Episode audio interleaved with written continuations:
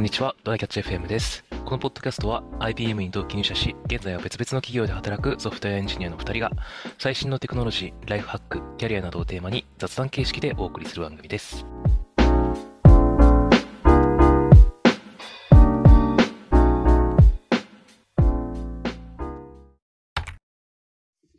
結構前から言われてる話で、最近ツイッターでも見た話なんだけど、うん。あの、日本人って結構ルールに従う方に回ってて、ルールを変えたりとか、あの、作っていく方にあんまり回れないよね、みたいな話がありますね。ね、あるよね。うん。あれってなんでだろうみたいな話が結構、まあ昔から言われてるし、あの、その時の議論、ツイッター上の議論でもあったんだけど、うん。結構、まあ批判的な方の意見が多い気がしてる。あ。あの、なんか、なんだろうな、思考停止でそれやってるだけとか、既得権益を守ってるだけみたいなことを言ってる人を割と見るうんだよねうん。あとは結構勤勉な国民性がみたいな話かな。なるほど。なんか、ルールができた理由、ルールが存在する理由についての意識が違うんじゃないかと僕は思ってるところがあって。はいはい。あの、僕ら、僕も割とそっち側っちゃそっち側なんだけど、ルールうん何のためにあるんだっけってなった時に、うん。その、円滑に、その、その組織が動くためとか、そういう話だとある程度思ってるし、まあ、その、逸脱する人を減らしたりとかするためのもの、もしくは、えっと、トラブルが起きたときにそれを、まあ、なんだろうね、円満に解決するためのもの、法律とかもそういうものっていうような見方を割としてる。まあ、僕がそれを守ってるかどうかは 別としてね。で、うん、あの、だけど、その、でも実はルールってそういうもんではあんまりないよねっていうところの齟齬で、あの、起きてる話なんじゃないかなって思っている。あの、なるほどね。そう、変えていく側も作っていく側もさ、割とその、時代によって変わるものだよねって思ってるし、あの、そその人のエゴだったりとかさ、なんか歴史的経緯で変に歪んだものができたりとかさ、結構するわけじゃん。っうん。ていう意識の人だと、どんどんちょっと、ちょっと破って、様子を見て、あの、変えていこうみたいな。もしくは、あの、変わるように、都合のいいように変えていこうとかってなるから、あの、その、なんだろう、日本では生まれないような、ルールを破ったところから始まるイノベーションみたいなのって結構多いっなるほどね。なんか、あの、あ、これルール、なんで日本人がルールを変えれないのかの議論であった話かどうかちょっと忘れたけどうん、なんか、なんだっけ、日本って災害多いよね、みたいなうん。ので、なんか、まあだから、なんかその、何かこう、外部的な要因で、こう、自分が影響された時に、まあそれにこう耐え忍ぶしかないみたいな。な、なんかそういう、なんだろう、意識というか、そういうのがもう染みついちゃってるみたいなのは、なんか聞いたことある。これルールの話だったか忘れたけど、まあ、確かに結構農耕民族かつ、あの、めちゃめちゃ人の手ではどうしようもないものが多いってなると、そうそうそうそうなるかもしれない。そう。もう耐えて忍ぶしかない、頑張るしかないみたいな思考になっちゃって、まあだからちょっとルールが、なんかその、に対してもなんかそういう意識で、まあ守っていくしかないみたいな発想になっちゃうっていうのはなんか聞いたことある気がするけど、まあその時はまあ確かにまあそうなのかなとそうだ思った記憶ね。が。うん。っていうちょっと国民性的なところだね。国民性というか、なんだろそうね。あとは結構、その、と戦国時代からのと、あの、江戸時代も含めた統治とかの時って、う。うんなんかグループを作らせて、か相互監視させて、みたいなので、結構、ルールを守らせる工夫が結構なされてるような気がしてて、なるほどね。ルールを守らせる側が結構すごかったから、なんかそういう意味ではこの政治やってる側の人たちはルール守らせる仕組みを作るのはうまかったのかもしれないねっていう話。ああ、なるほどね。なるほどね。確かに。まあでもなんか、この間古典ラジオとか聞いてたら、うんうん。結構そのあたりのルール全然なくて、あ、そうなんだ。その、あの、無法地帯だったみたいな時もあったみたいよ。それこそその、えーっと、戦国時代の時とか。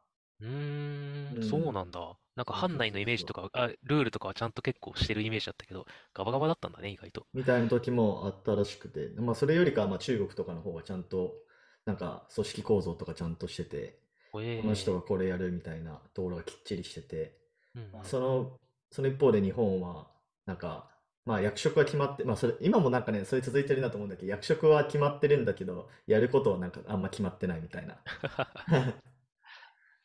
そうね。うんまあなんか、周り、周りをどれぐらい危機が迫ってるかどうかとか、人間的な危機が迫ってるかどうかとか、結構ね、あとはすげ替えてもちゃんと回るようにとか、いろいろなんか環境が違うのかもしれないけどね。下克上的なのの方向性が違うとか、そう。どうだろうな。まあ、そう。まあ、なので、その辺のルールの話は、少しちょっと教育のところでう変えるっていうん。話もさ、よく出てくると思うんだけど、あの、ね。ルールを作ったりとか、ルールを疑って変えていくみたいな経験をさせるっていうのは一ついいんじゃないかなっていう。話はあって、やっぱりそういうので、なんか、守んないと、ま、まずいし、守ってない人を攻撃するっていうのはあんまうん。り良くない動きだと思うので、でも。でもやっぱりその守ってる人たちはさ、その周りのことを思って守ってる部分も結構あるから、そのうん。一概に悪く言うのまあもなんともそうだね。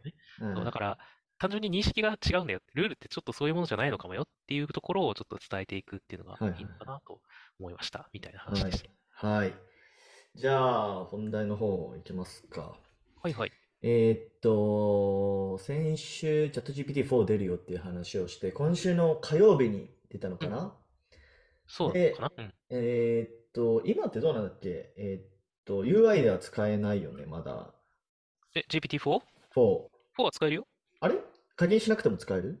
あ、課金し、あ、課金しないと使えないよ。あ、課金した課ら使えるっていう状。況で、API はウェイティングリストで先着順で、先着順っていうか、随時って。感じだよね。随時。うん。そうそう。それで、まあ僕課金しちゃったので、まあちょっとそれでいろいろ今日遊んでたんですけど、で、はい。コスダも課金したした。んだっけ？した。ああ、うん。しちゃいましたね。まあ2000円くらいな、2500円くらいか。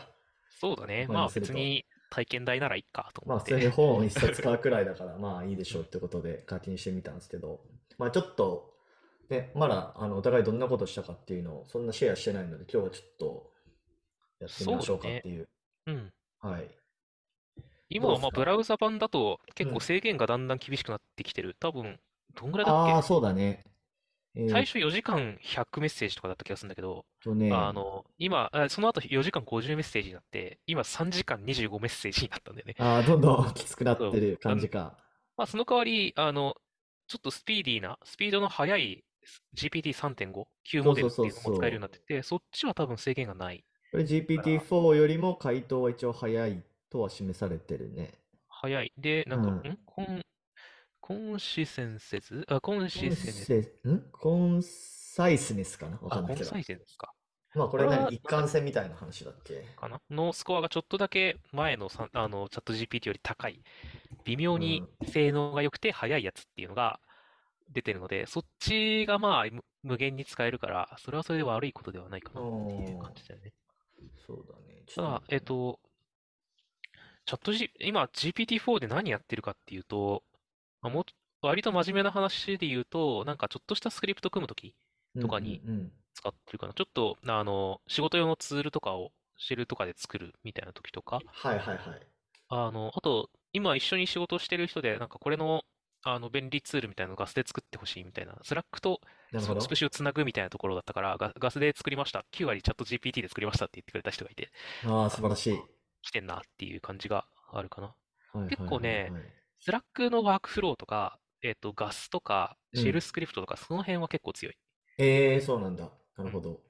え代わりに、その、結構その、あの、うちだと結構金融系のうん。スタートアップだから、そうん。このコンテキストの結構入ったやつとかは、ちょっとさすがに どう、どう入れたらええねん逆にっていう質問になっちゃうから、まあちょっとその辺はまだね。ね、あの、濃い、結構深いところのプログラミングはまだ難しいし、それはあの、コパイロットの、えーによる入力補助とかの方がまだ効いてるかな、効くんじうん、ゃないかなと思っているうん。って感じかな。なるほどね。なるみなちゃんはどんな使い。方してる？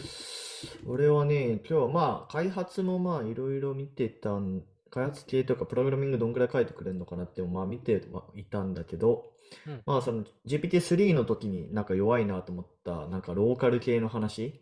ああ、はいと、はいはい。例えば東京のお店とかうん。見てみたんですけど、まあそれはまだ弱いなっていう感じで、なんか実在をみしないお店のなんかおすすめとかしてくるし、そうだね。ん、もうあれって、例えば、うん。うあん。の、僕の地元について聞いてみたんですけど、うん。教えてくださいと。うん。で GPT-3 はちょっとね、嘘っぽいことがね、入ってるかな、名物品みたいなうん。うん。う感ん。じで、まあ、ここ、うん、ちょっと一部だけ怪しいみたいな感じだけど、GPT-4 は結構やっぱ完全っていう感じうん。うん。とかで。まあそこら辺はちょっと改善されてるけど、まあ、まだまだっていうところで、あとね、あの、大喜利をちょっとさせたんですよ。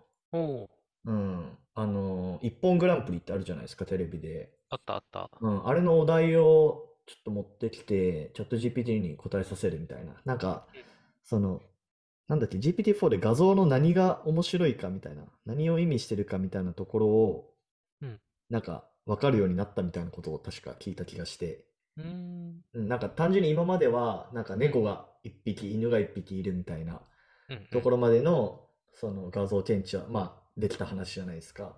うん。でもなんかそれよりさらにこう一歩踏み込んだ、なんかもう少しこう文脈の理解をしてくれるみたいな。おちょっとそこの検証で。できてないんだけど、うんうん。なんかもう少しちょっとその、なんだろうな。その何が面白いのかとか分かるようになったのかなと思って、あの、聞いてみたんだけど、まあ結果としてはね、なんか、うん微妙って感じだったね。なんかお題としては、うん。えーっとね、これ一本グランプリから持ってきたやつで、父忍者が娘忍者に言われて傷つく言葉とはみたいな、はあ。うん、お題があったんですよね。人間でも難しいけどな。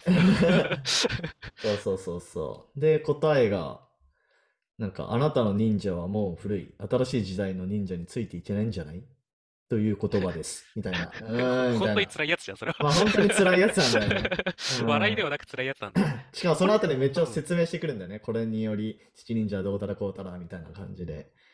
そうだね。まあ、もうちょっと笑いの要素を入れてね、みたいなのをプロンプトでうまくやるといいのかな。でも大喜利ってそうそうそう伝えてあるからやってほしいよなってそいううところはそうそう。。それでもうちょっと、これは大喜利なんでもっと面白い回答してくださいって言うと、はいはい。お父さん、あんたの煙玉ってただの焦げたお団子でしょっていうやつになって、まあちょっと面白い要素入ってきたけど、うん、そうだね感じかな。まだ、うん、まあだいぶ面白くはなった。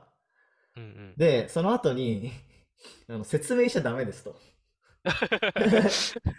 はい自分の何が面白いか説明しちゃダメですっていう条件をさらに加えて、うん。そしたら、なんか、お父さん、シュールストレミングの方が臭くないよ、みたいなやつが来て、あの、シュールストレミングってあれですよね、多分。あの、世界一臭いと言われてる魚料理、缶詰か。うん。そうだね。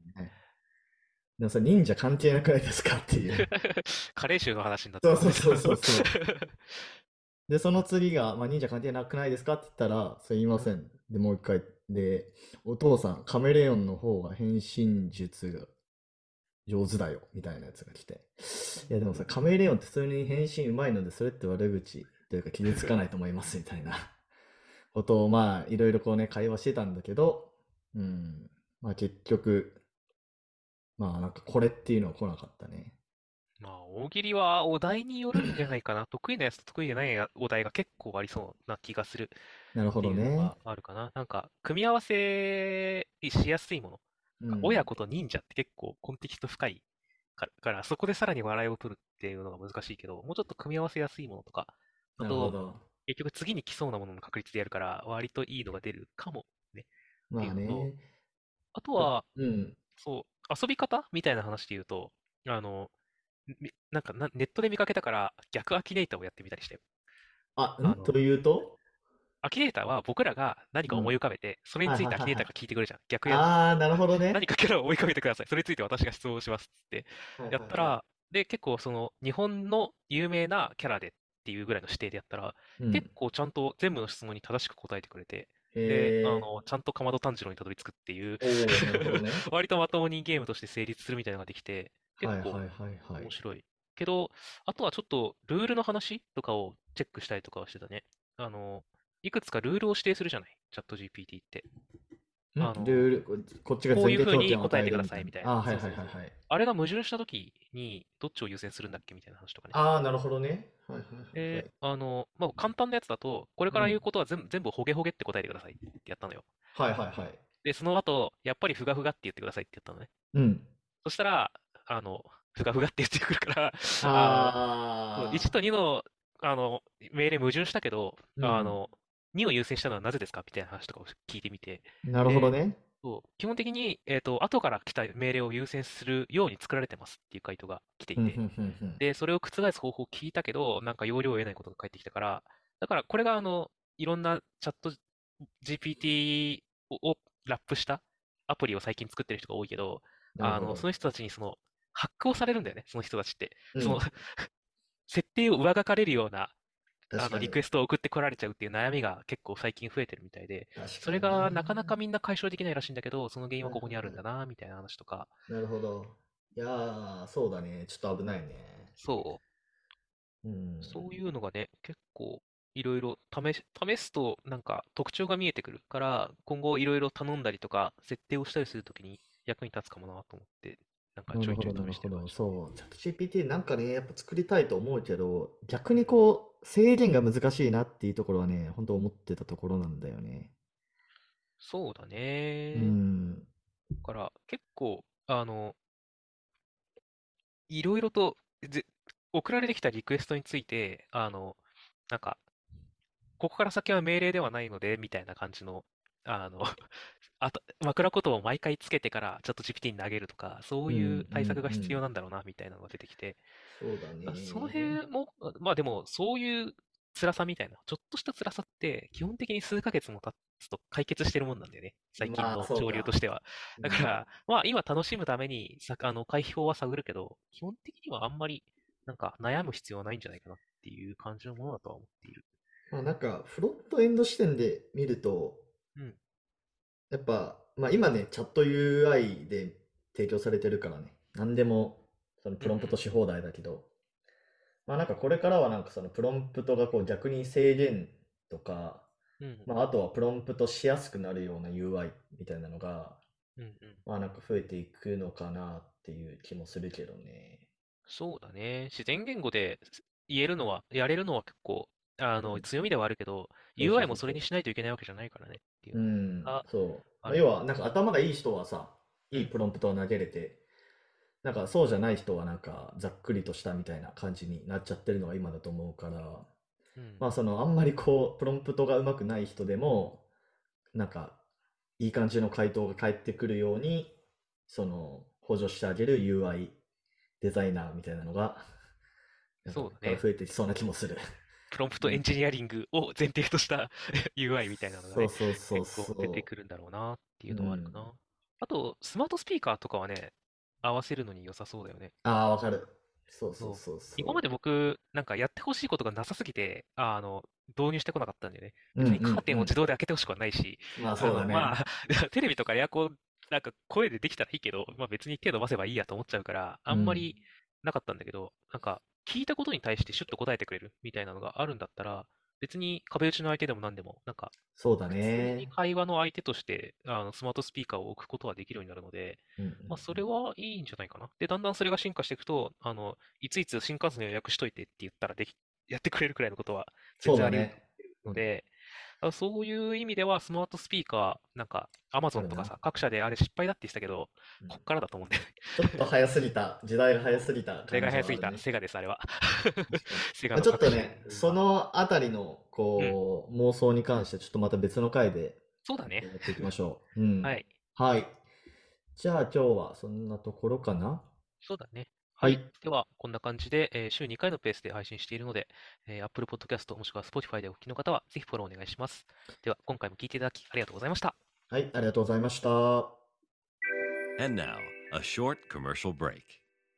現在、エンジニアの採用にお困りではないですか？候補者とのマッチ率を高めたい、辞退率を下げたいという課題がある場合、ポッドキャストの活用がおすすめです。音声だからこそ伝えられる深い情報で候補者の興味関心を高めることができます。